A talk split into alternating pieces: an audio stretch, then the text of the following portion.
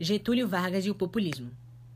A era Vargas foi um período em que o ex-presidente Getúlio Vargas governou o Brasil por 15 anos, entre 1930 e 1945, de forma contínua, sendo dividido em governo provisório entre 1930 e 1934, governo constitucional entre 1934 e 1937 e Estado Novo entre 1937 e 1946.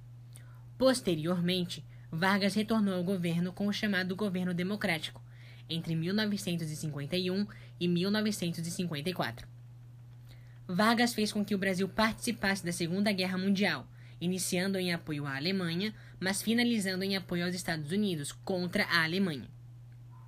Embora isto, durante todo o seu governo, Vargas manteve uma política populista e um caráter caridoso, a fim de manter uma conexão íntima com a população. O populismo é a prática política em que se arroga a defesa dos interesses da classe de menor poder econômico a fim de conquistar a simpatia e a aprovação popular. Vargas não foi o único a manter uma simpatia explícita pelo povo, mas desfrutou deste hábito para tirar proveitos em seu período político.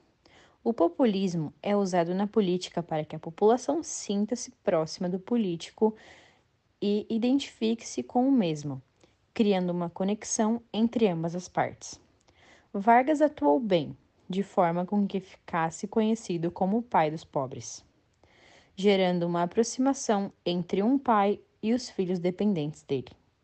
Um jingle super famoso é o de Vargas, cujo nome é Retrato do Velho, onde a população pede que se coloque o retrato de Vargas como um presidente, novamente, na República do Rio de Janeiro, que era a capital do Brasil. Um ponto importantíssimo para o governo populista de Vargas foi a aprovação de leis trabalhistas e a criação da Consolidação das Leis do Trabalho, em 1943.